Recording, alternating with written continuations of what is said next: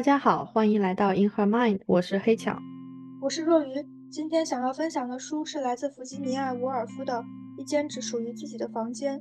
这本书是弗吉尼亚·伍尔夫发表于1929年9月的一本小册子。那整本书不算很长，是他基于1928年10月在剑桥大学的两个女子学院演讲时的讲稿总结而成的。这本书最核心的观点其实就是一句话，相信很多人也都有听说过。女人想要写作，她就必须有钱，还有一间属于自己的房间。那想要了解弗吉尼亚为什么会得出这样的结论，我们可以先了解一下她的经历和时代背景。伍尔夫是谁呢？呃，他的原名是艾德琳·弗吉尼亚·斯蒂芬。那他的父亲呢，是维多利亚时代一位非常有名的出身于剑桥的学者。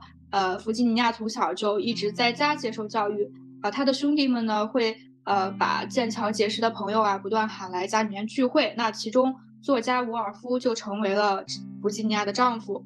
那这个团体呃，给予了弗吉尼亚很多的呃友谊、智慧、信心，嗯，也让他从小培养了自由平等的精神概念。他被誉为二十世纪最伟大的小说家之一，也是英国文坛的前卫开拓者之一，呃，是一位现代主义文学和女性主义潮流的先锋。伍尔夫在写这本书的时候，也就是说发表这些演讲稿的时候，实际上正是英国女性开始独立的时代。那在这之前，女性多半是家庭主妇的角色。然后随着1918年英国女性获得了投票权，呃，社会也开始允许离婚啊，所以很多女性开始选择走出家庭。那呃，弗吉尼亚在写这本书讲稿的时候，呃，就是讲给女校的学生听的，她在鼓励女校的学生。更多的走向社会，学会独立。下面呢，我先花十分钟的时间把这本书概括一下。之后呢，我们会针对书中的一些观点展开讨论。整本书呢，一共有六个章节，行文也是充满伍尔夫惯有的意识流风格。整篇以第一人称展开，在真实和虚构两条线之间游走。为了方便区分呢。真实的线我就用作者的名字 Virginia 来描述她的视角，虚构的线我就直接用第一人称我来进行描述。嗯，真实的线是 Virginia 接到女校邀请，受邀去给女子学院学生讲主题为女性与小说的讲座。虚构的线呢，是我为了思考演讲内容，在英国各个地方寻找灵感和一些经历。两条线虚实结合，用半真半假的叙事传递出了鼓励。年轻女性经济独立、精神独立的观点。嗯，在本书一开始，Virginia 就提出了观点：女性如果想要写小说，她就必须有钱，还得有一一间属于自己的房间。书里的原话是说，需要达到每年五百英镑的被动收入。其实这里可以简单帮大家换算一下：一九二九年的五百英镑约等于今天的四万英镑左右，换算成人民币呢，大概是三十三万元。可以想象是一笔不小的收入了。嗯，那回到原文，在虚构的县里，我受邀来到牛桥大学芬汉姆学院，来给他们的学生做女性与小说的讲座。于是，我来到这所学校参观，并与学校的工作人员见面。当我在校园草坪上慢悠悠散步，思考讲稿内容的时候，突然一位学监出现，把我赶走。他告诉我，只有研究员和学者可以走柔软的草坪，而其他人都应该走旁边的碎石子路。我感到郁闷。因为学监连问都没有问，看到我是个女人就知道我一定不是研究员和学者。之后呢，我又决定去大学图书馆查阅资料，结果在门口又被守卫拦下。他告诉我，女士必须有研究员的陪同，或者在持有介绍信的情况下才可以进入图书馆，而我却毫无准备，所以我只好离开了。在路上，我又看到学校里宏伟华丽的教堂，但这次我却不敢再进去了，因为我害怕又会被拦下来。所以，即便这次我有权利进去，我也不想再进去了。接下来，我被邀请去和芬汉姆学院的学院负责人吃饭，这就是我即将要演讲的那所女子学院。当时我们吃的是一顿相当朴素的饭菜，书里说说到干巴巴的牛肉和腌制的梅干，餐具的用料也是一般，没有多余的装饰。我却在好奇，在。牛桥大学如此顶尖的学府，他们有着华丽的教堂和放着珍贵藏书的图书馆，但女子学院的生活却仿佛大不相同。饭后的时候，学院负责人谈起女校的创办，他说这是由几位女士奔走相告、辛苦凑来的三万英镑才建成了这所女子学校。三万英镑对于创办一所学院来说根本算不上大数目，任何一所男子学院都可以轻易筹得比这多得多的巨款。但这却是整个大不列颠、爱尔兰以及殖民地的第一所女校。这里其实引用的就是演讲学校格顿学院的真实的创办背景。我于是开始思考，为什么女性拿不出钱呢？为什么我们的母亲、祖母没有留下来钱呢？他们是忙着涂脂抹粉，还是挥霍享乐了吗？我想并没有。我们的母辈生活明明很节俭，他们日复一日、年复一年的忙着辛苦照顾家庭，忙着操持家务、照顾孩子，根本没有为自己打算，因而也没有攒下钱。我想，如果我们的母亲或祖母选择参加工作、投身事业、建立商会，像我们的父亲和祖父一样赚钱、积累财富，再把财富流传下去，那么女子学院才有可能获得更多资源。不过，这些所有的点矛盾的地方在于，如果我们的母亲或者祖母选择事业，我们也就不会出生了，因为没有女人可以两者兼顾。所以在第一章，维吉尼亚提出的问题就是为什么女性会如此贫穷？那让我们再接着回到书里，跟着维吉尼亚的视角往下走吧。嗯，在牛桥大学芬汉姆学院的一日游开始让我思考，为什么男人可以自由出入图书馆和草坪？为什么两种性别之间会有如此大的差异呢？带着这些问题，隔天我又来到大英博物馆寻找答案。然而在查阅资料时，我又发现了另外一个有趣的现象。当我在查找女性为主题的图书资料的时候，我发现男性作者的数量远远大于女性的。更加有趣的是，这些男性作者对于女性的观点各不相同，甚至大相径庭。普伯这样说：“女人大都没有个性。”拉布吕耶尔却这样说：“女人爱走极端，不是比男人坏，就是比男人好。”拿破仑认为女人没有能力接受教育，而另外一位约翰逊博士却认为他们有。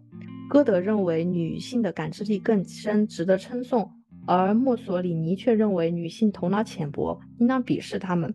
所有这些关于女性的观点全部来自于男性，这些男性来自生活的各个领域，有的经商，有的参政，有的做科研，有的写文章。他们拥有着世俗羡慕的权力、财富和影响力，他们似乎拥有着一切。他们的生活如此美满，为什么还对女性有这么多的意见呢？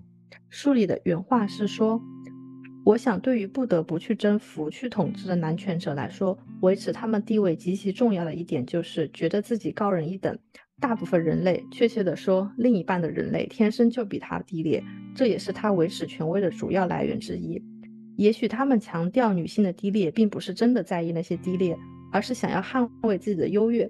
这些优越才是他急于强调的东西，是他的无价之宝。”几百年来，女性一直充当着神奇的魔镜的角色，只要照一照，就可以成倍放大男权者的力量。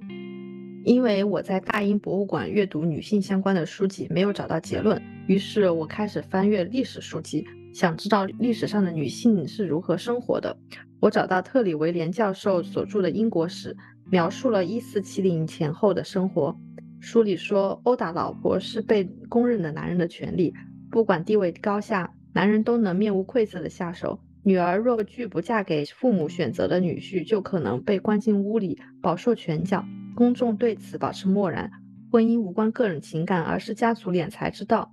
尤其在崇尚骑士精神的上流社会中，往往一方或双方尚在摇篮里，婚姻却已经定下。刚能离开保姆，他们就要完婚了。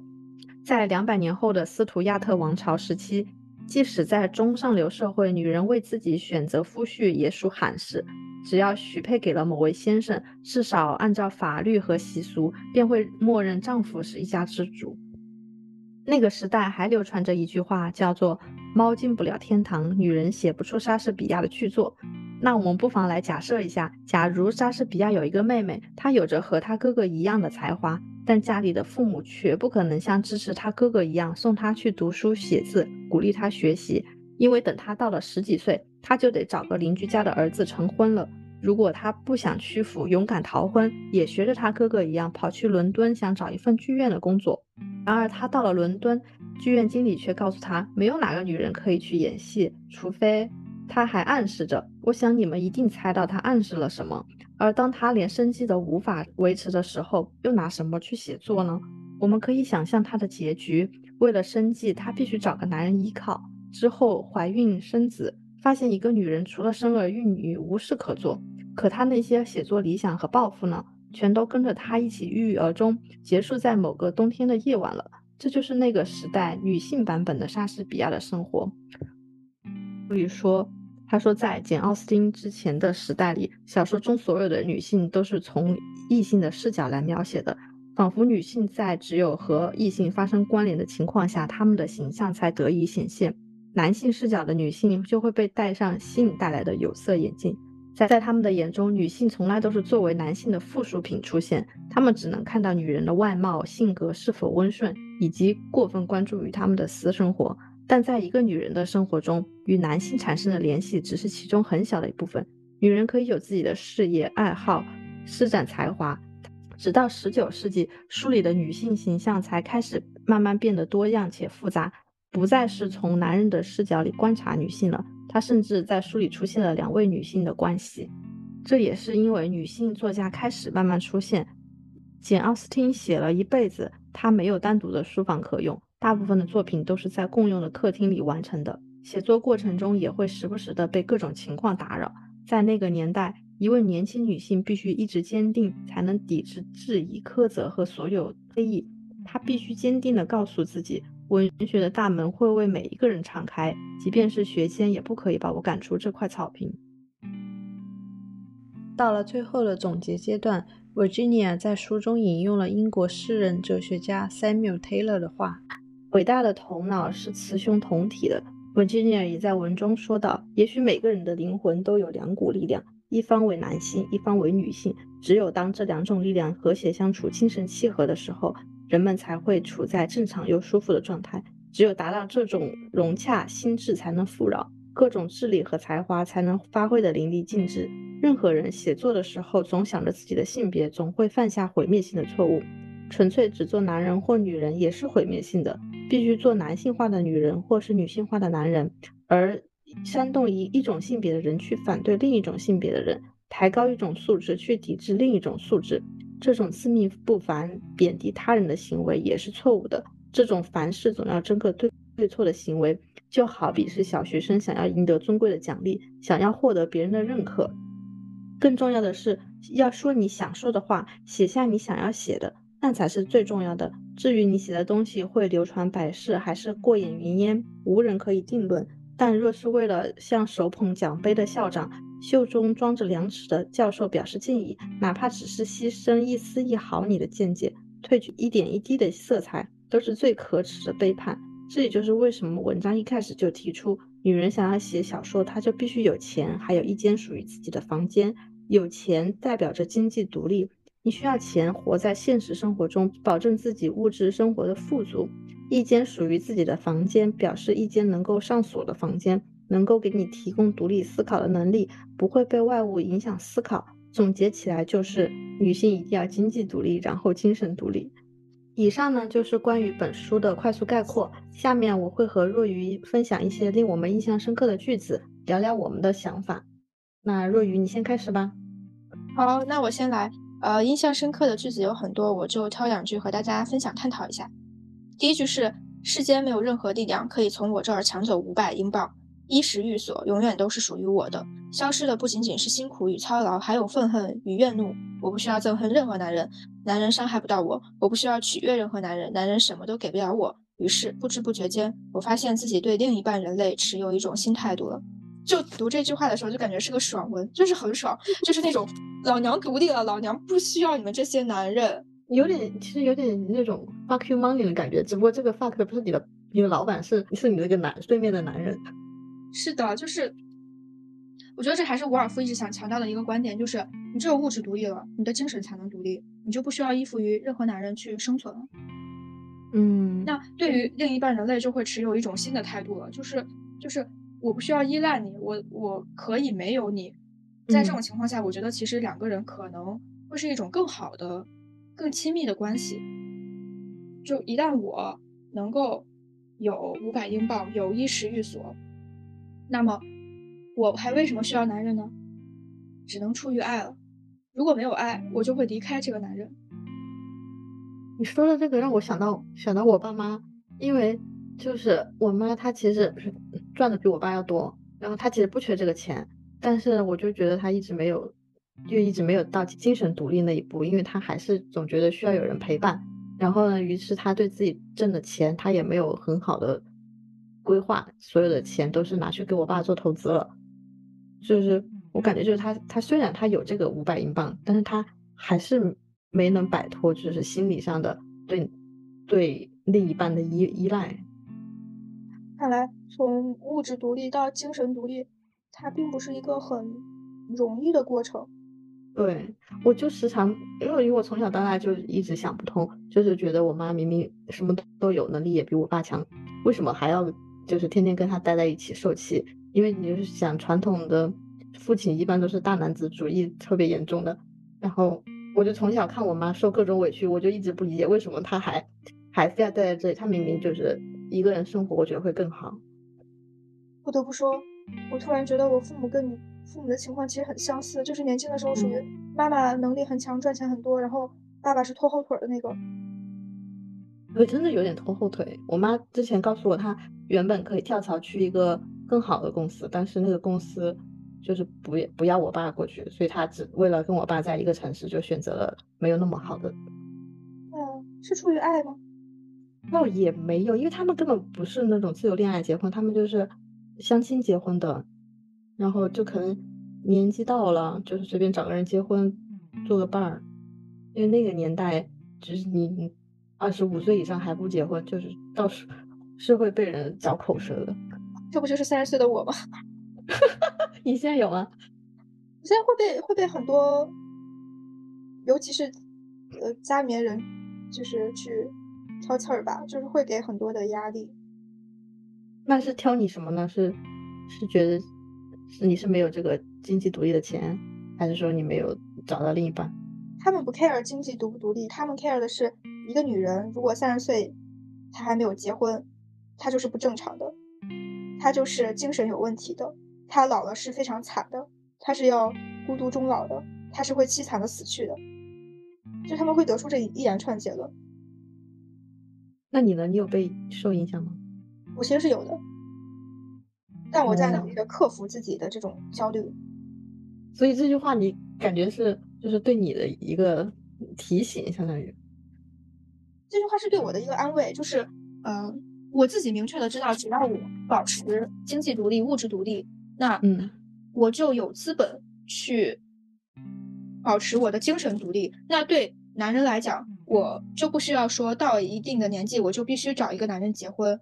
我可以选择为爱结婚，或者为爱不结婚。我可以有任何各做各种各样的选择，就是前提是我有独立的资本。所以这里作者说，哎，发现自己对另一半人类持有一种新态度了。我觉得这也是。我想说的就是，对男人的态度不再是我们的父母那样子。就比如说我的母亲，她对男人的态度就是，我必须得有个男人，否则我就是不正常的。还是是需要人陪伴吗？还是就是非得是个异性呢？就各方面都有。就一个是那会儿他们那会儿所处的时代，你一个成年女性没有一个男性陪在身边，大家可能都会说闲话。我觉得这个压力可能就承受不了。然后自己也是，他们也是从小被这种声音。灌输着长大的，自己心里面可能也是很认同的。那外界和自己双方的压力之下，他们就不可能去选择说对待一个男人是一个非常清醒理智的态度。就感觉这个进步是一步一步来的。比如像我们我奶奶姥姥那一辈，他们被不被是精神和经济上全部都要依赖男人。比如到我们妈妈这一辈，他们是可以做到经济独立了，但他的精神还是没办法摆脱男人。可可是，说不定到我们这一代了以后，就可以做到精神和经济都独立了。啊，我觉得确实是有这个趋势的。希望我们这一辈儿能够 做到彻底的。其实我觉得自己已经做的很棒了，但是不得不说，就是夹杂在这种过度的间隙，我会同时使到里面有两个声音。对，一方面我想要稳定的生活、稳定的伴侣，然后给我稳定的关系。然后，但是另一方面，我又想要自由，想要就是探索自己，就这这两个在不停的就是互相拉扯着。哎，那黑巧觉得印象深刻的句子给我们分享一下呗。那我可以先说一句吧，嗯，这句话是说，如果先读历史再读诗章，那我们会看到一个何其奇奇特的怪物啊！长着鹰翅的蠕虫，象征生命与美的精灵在厨房里剁板油。我觉得这句话就是画面感极强，因为他，因为他之前这书里有提到，就是在诗歌里面，就或者是男性写的剧作里面，都是把女人描绘成了一种有点像。十指不沾阳春水的那种天仙似的，他会把女人捧上一个非常完美的角度，然后就是他们仿佛在他们心目中，女性就是一个美好的象征，然后寄托了他们所有的那种嗯爱欲啊。但是在现实中呢，他们是怎么对待自己的老婆的？就是让自己的老婆在家里做着各种各种脏活累活，就是在在我印象里就很深刻。这个对比实在是有点太触目惊心了。哦，你这么一说，确实，像希腊神话里面那些象征爱、象征美的，都是女性、女神。对，是的。那这个，但是这个神话它其实确实是男男性创造出来的，对吧？对呀。但是他们把那些美神、爱神掳回去之后，也无非就是让那些神为自己生孩子。那你也不能说他们是没有这个美的鉴赏能力。他其实也是有这这个欣赏美的能力的，对，因为我发现男性就是，我不知道他们是天生的还是说后天培养出来的，他们的欣赏总是带着一种占有欲，就是比如说我们看到美的事物，我们去欣赏，但是男性他们会，我看到美的事物，我就要占有，占为己有。我觉得我们要警惕，就是我们刚刚说的所有角度，实际上还都是就是。就是有一点点把女性物化了的那种感觉，嗯，对，就是有一个问题，就是不论是读历史还是读诗章，都是男性视角下的女性，对，都是他们写的，对，它并不是女性我们自己，而是而是南宁视角的女性，她并不是真实的女性，从来都不是真实的女性，是的，他们描写的只是想象中的，是不是女性，我觉得都。无所谓，对他们有没有意识到这是一个女人？我觉得可能都需要商榷一下。那你说这种就是这种美好的想象，跟女生看言情小说有可有可比性，可以类比吗？因为我感觉言情小说就是也塑塑造一个完美的男性形象，这个男这种男性形象百分之百现实中不存在。我觉得好像初衷是一样的，都是塑造了另一个完美的性别，但是最后结局好像很不一样。我突然就是意识到，男男性想象中的女神，她是想要去占有他，但是女性想象中的霸道总裁，她是想要被占有。啊，是的，是的。你想象中你还是要想要被人控制，我觉得这个这个想法实在是太变态了。